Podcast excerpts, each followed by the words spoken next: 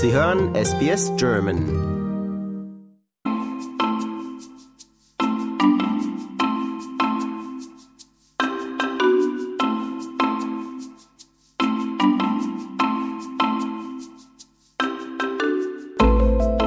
Seit sie in den 1930er Jahren als Waffe gegen den Zuckerrohrkäfer eingeführt wurden, richten Ackerkröten großen Schaden in Australiens Ökosystemen an.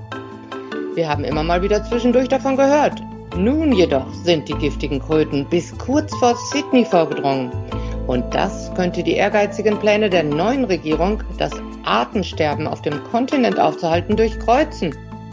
Meine Kollegin Barbara Barkhausen Spezialistin in allem, was kreucht und fleucht hier in Australien, ist jetzt hier mit mir per Videocall verbunden. Hallo Barbara. Ja, hallo Toni. Ja, Barbara, du hast ja sogar schon ein Buch über die Gifttiere Australiens geschrieben. Da sind die Agerkröten doch sicher auch mit dabei, oder?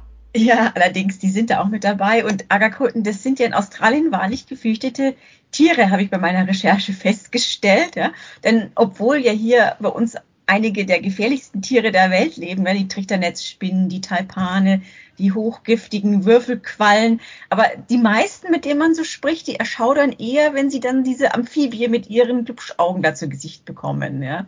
Und ich denke, das liegt natürlich auch daran, dass die Kröten im Gegensatz jetzt zu den einheimischen Tieren wirklich extremen Schaden an der einheimischen äh, Fauna angerichtet haben und ihr Vormarsch in neue Regionen, der soll ja deswegen auch mit allen Mitteln aufgehalten werden. Ja, diese hässlichen Kröten, denn das schreckt ja auch ein bisschen ab, dass die so hässlich aussehen, ne? sind ja nun keine einheimischen Tiere. Wie sind die denn überhaupt erstmal hierher gekommen damals? Ja, ich meine, die sind an sich nicht dran schuld, dass sie hier sind. Ne? Die 1930, in den 1930ern sind die einst als Waffe sozusagen gegen den Zuckerrohrkäfer von Hawaii hierher gebracht worden. Und diese gut gemeinte Schädlingsbekämpfung, die ist dann außer Kontrolle geraten. Und äh, die Kröte, die hat ja diese Drüsen mit ihrem starken Gift da am, am Kopf sitzen oder an den Schultern sitzen. Das ist dann komplett, ja, irgendwie hat sich das vollkommen ausgebreitet. Die haben sich hier wohlgefühlt in diesen tropischen Regionen bei uns im Norden, haben diese Regionen überrannt. Und besonders hat ja auch der Kakadu-Nationalpark gelitten. Ja. Da, da leben ja ein Drittel aller australischer Vogelarten, Papageien, Reiher, Störche, Gänse, Emus, ja, aber auch auf unzählige Reptilien, Kängurus und Dingus.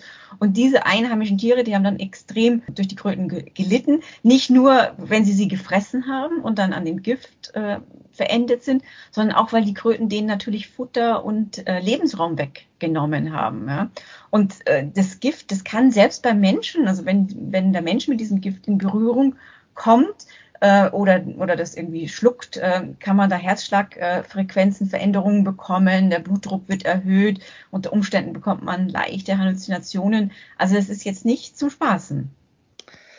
Ja, dass sie erstmal in den Tropen sich ausgebreitet haben, ist ja auch verständlich, denn Hawaii hat ja auch so ein eher tropisches Klima, nicht wahr?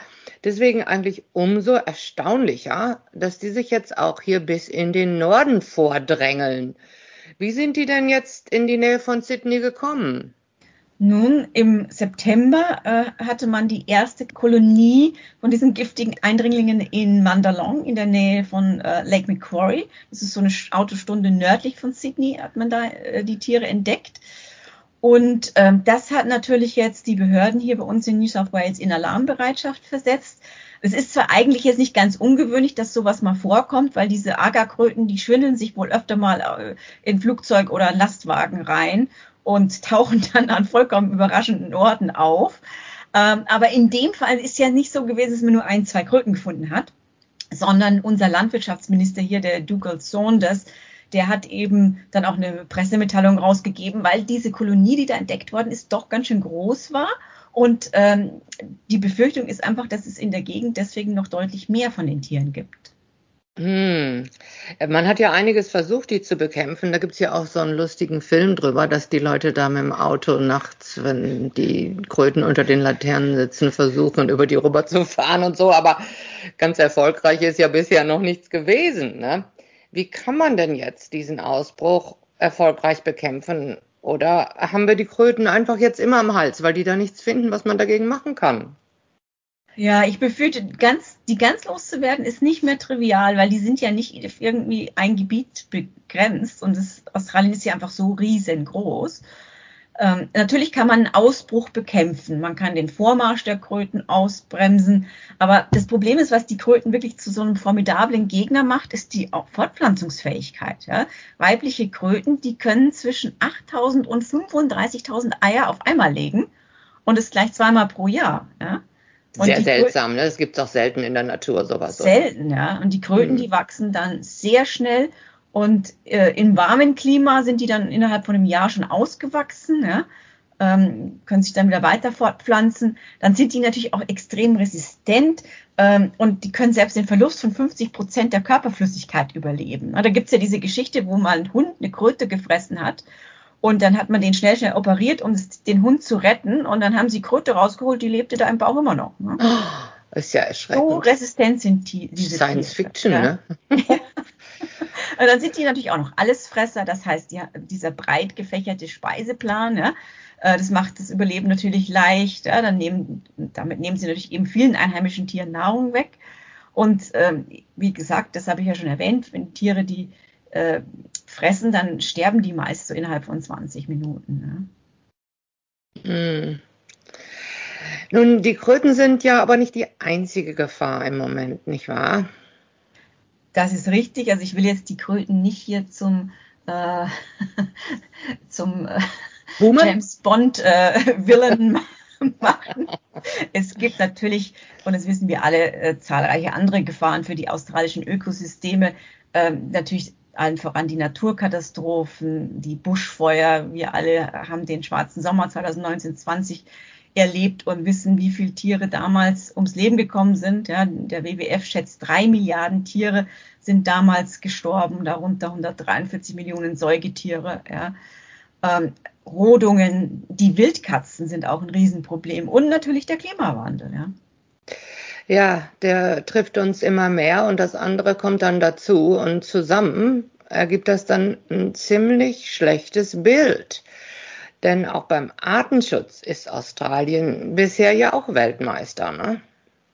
Oder kein Weltmeister, würde ich sagen. Weltmeister im Artensterben. Im Artensterben, ganz genau, ja. ja. ähm, Australien hat weltweit eine der schlechtesten Bilanzen beim Artenschutz und ähm, da gab es ja diesen Bericht State of the Environment 2021 und den hat ja unsere frühere Regierung erstmal erfolgreich zurückgehalten, wenn du dich erinnerst. Der wurde dann ja erst im Juli dieses Jahres von unserer neu gewählten Labour-Regierung veröffentlicht. In mhm. diesem Bericht kam dann eben zutage, dass Australien mehr Säugetierarten verloren hat als jeder andere Kontinent und seit der britischen Besiedlung hier 1788 sind 39 Säugetierarten verschwunden. Das muss man sich mal vor Augen halten. Enorme Summe. Ja, innerhalb kürzester Zeit. Und 39 hört sich vielleicht nicht so doller an, aber es gibt ja gar nicht so viele Säugetiere in Australien. Deswegen ist das schon eine enorme Zahl. Aber nun will unsere neue Regierung ja endlich was dagegen tun. Wie lautet denn das aktuelle Versprechen? Was haben die sich vorgestellt? Nun, die aktuelle Regierung hat jetzt zumindest große Versprechen gemacht. Ob die erfüllt werden können, ist natürlich immer noch die andere Frage. Aber es gibt jetzt einen Zehn-Jahres-Plan und dieser Plan, der soll verhindern, dass weitere Arten aussterben und soll vor allem jetzt die, stärkst, die am stärksten bedrohten Pflanzen- und Tierarten äh, schützen. Und dazu gehört jetzt laut unserer äh, momentanen Umweltministerin Tanja Plibersek auch dass bis 2030 mehr als 30 Prozent der australischen Landmasse unter Schutz gestellt wird. Das wäre natürlich eine tolle Sache, vor allem wenn dann die Rodungen dadurch hoffentlich aufhören, ja, weil da wird ja enorm viel Habitat zerstört und enorm viel auch an äh, wichtigen Korridoren, die diese Habitate teilweise miteinander verbinden. Und das ist ja auch eine ganz wichtige Sache. Da wird eben auch, wurde in der Vergangenheit viel zerstört. Und wenn man das mal stoppen könnte, glaube ich, wäre schon mal viel gewonnen. Ja, ja, Urban Development oder Koalas ist dann die große Frage. Denn das war doch in Campbelltown so, wo eine der letzten Siedlungen von Koalas war, dass dort halt neue Häuser gebaut werden sollten und dadurch äh, wurden dann große Gebiete zerstört. Ein bisschen hier und da blieb zwar erhalten, aber die Koalas, die haben ja große Gebiete, in denen die wohnen. Die müssen ja dazwischen hin und her sich bewegen können. Und das wird dadurch ja verhindert. Und das will die neue Regierung jetzt ändern, sowas sagst du. Das ist ja toll. Wenn sie es machen, ist das toll, genau. Der Plan ist jetzt da und der Plan hat auch in den Medien relativ viel Resonanz gefunden. Ja, jetzt wollen wir hoffen, dass es umgesetzt wird. Ja, Barbara, vielen Dank für unseren Update an den Kröten. Das Thema wird uns wohl so schnell doch nicht verlassen, obwohl wir da schon so lange mit uns rumquälen. Aber jetzt sind wir wieder auf dem neuesten Stand. Und äh, danke für deine Nachforschung und tschüss bis zum nächsten Mal. Danke dir, Trudi.